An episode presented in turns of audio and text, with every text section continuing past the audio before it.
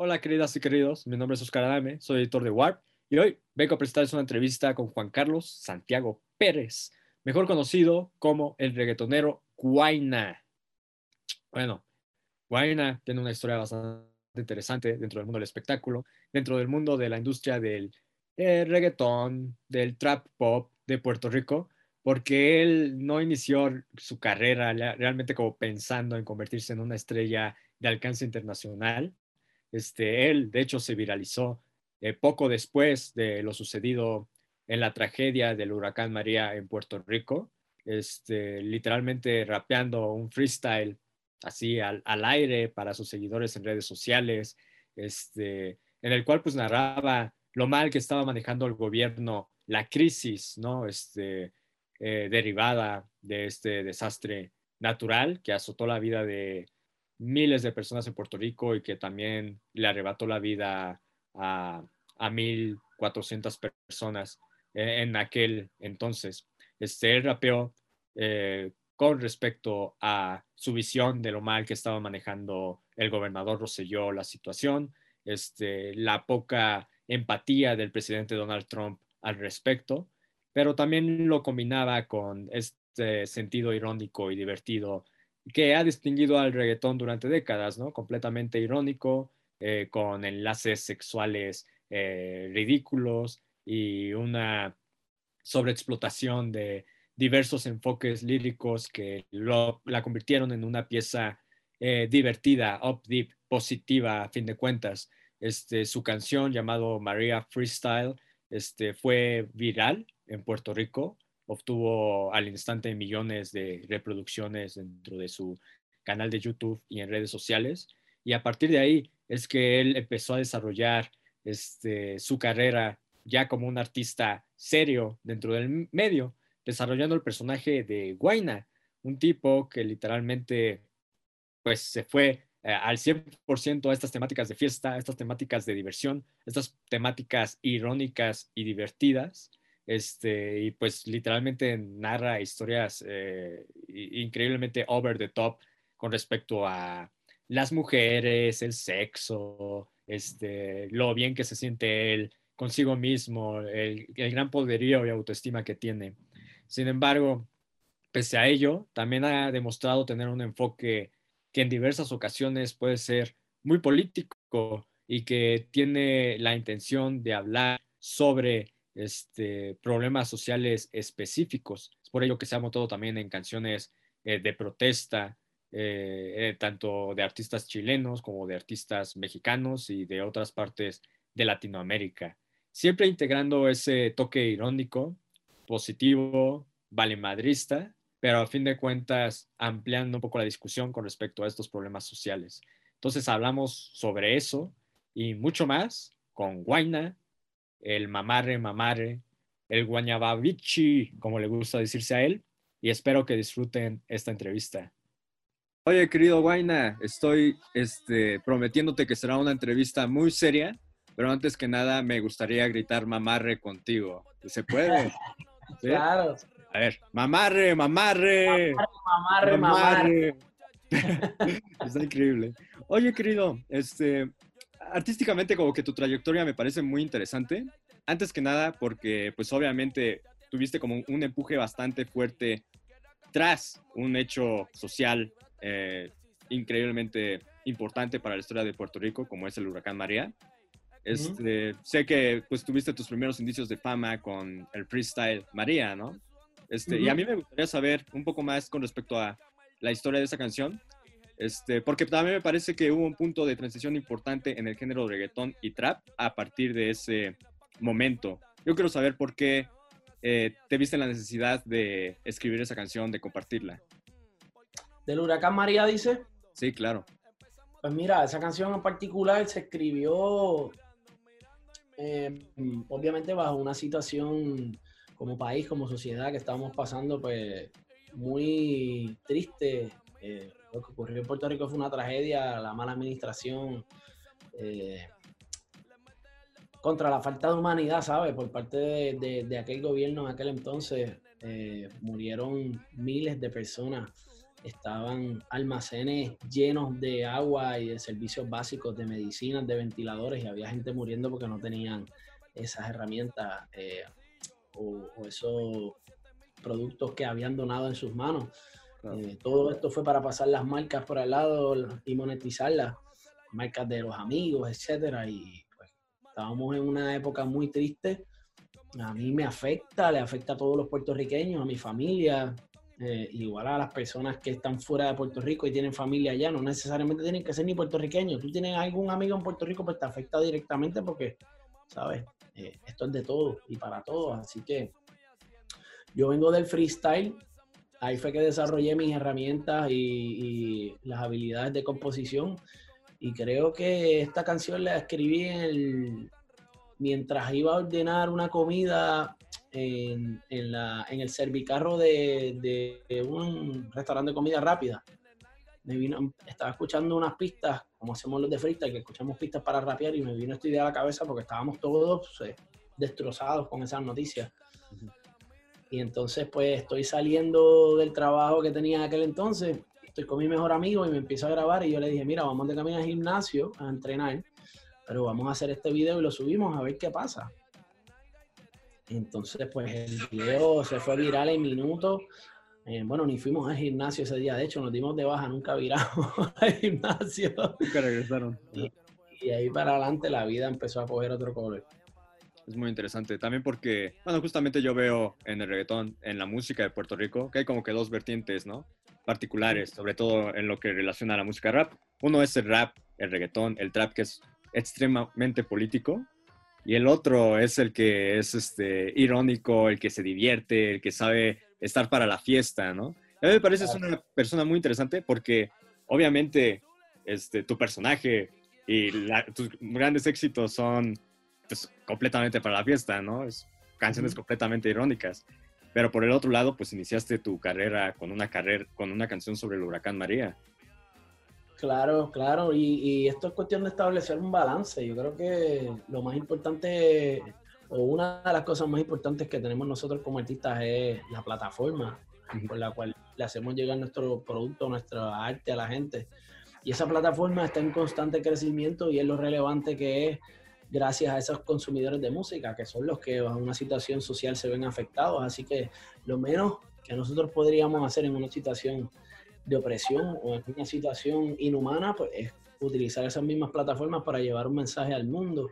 Así que igual que ese salió el tema de Platatá como en la Ferte para Chile, em, han salido, o sea, saqué otro con Camila Moreno, por ahí van varios freestyle, van varios posts, van varias maneras de expresión y por ahí vamos siempre cuadrando distintos tipos de cosas. Eh, obviamente eh, son jugadas y movidas arriesgadas que no todos los artistas se atreven a hacerlo, pero yo sí porque yo llegué aquí y no tengo nada que perder y todo lo que tengo lo tengo gracias a ustedes. Así que pues aquí estamos para darle para adelante. Es interesante porque normalmente como que en otras industrias se dice que lo político y lo divertido, lo banal, están peleados, ¿no? Pero pues artistas como tú dan a conocer que pues no necesariamente, ¿no? Se puede ser ambas, ambas partes este, en distintas situaciones, depende de qué lo amerite. Claro, definitivo. Mira, y aquí no es cuestión de coger lado, porque tú no puedes coger lado. Incluso ni con el fútbol puedes coger lado. Yo me puse una camisa de los rayados y los tigres, los fanáticos míos de los tigres me querían matar. Pero, ¿sabes? La cuestión es que, contra, ¿sabes? Vamos, vamos a ser humanos, estamos en una sociedad y todos dependemos de, elementos básicos, de, de, artículos de primera necesidad. Eh, están pasando otras cosas en otros países, igual hay cosas que, que, uno no sabe, situaciones políticas, primero que no puedes coger bando y segundo que si no, te si no sabes no te metas. Pero todo tiene que salir en base al amor, ¿sabes? Toda decisión que vaya hacia el pueblo, especialmente las personas de altos cargos y de mucho poder, pues tienen que tener ese temple.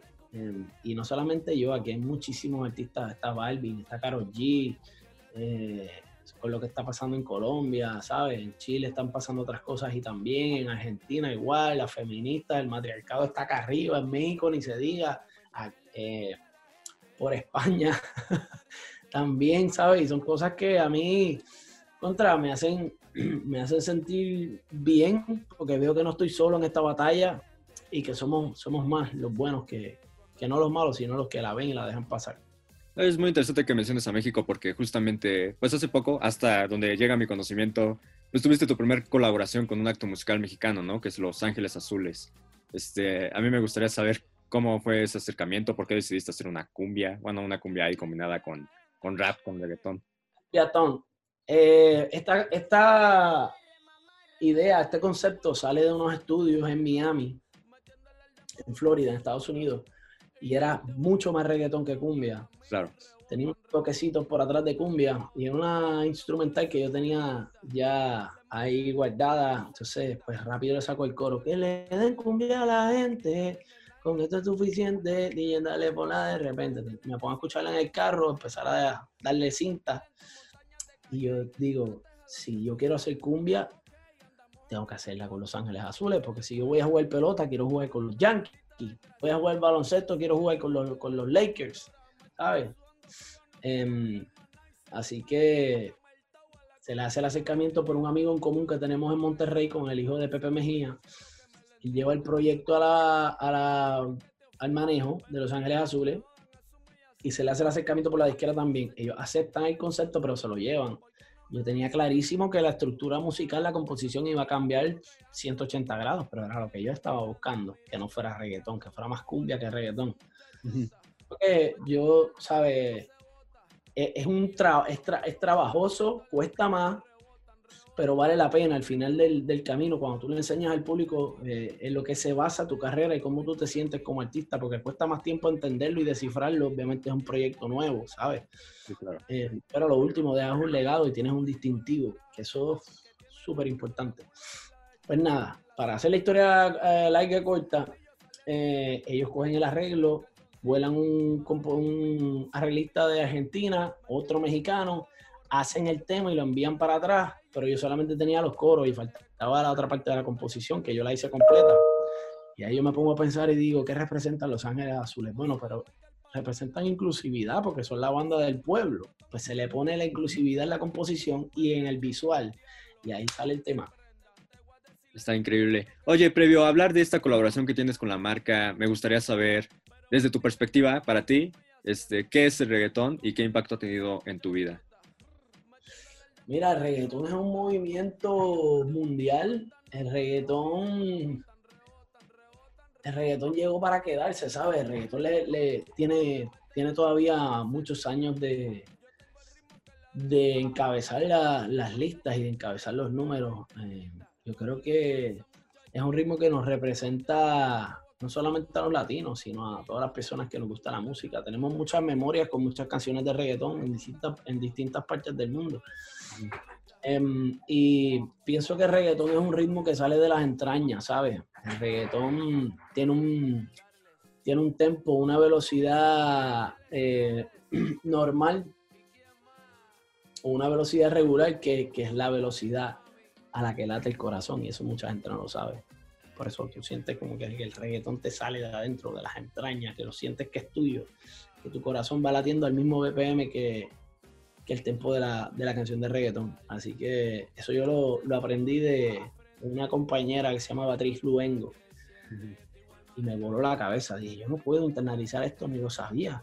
¿Sabes? Nosotros estamos haciendo música ignorantes por esta parte, pero qué asombroso este detalle y sí, pienso que, es una fusión de, muchos sabores, de muchas culturas y, ha ido empujando la cultura hacia el frente, así que para mí eso es reggaetón.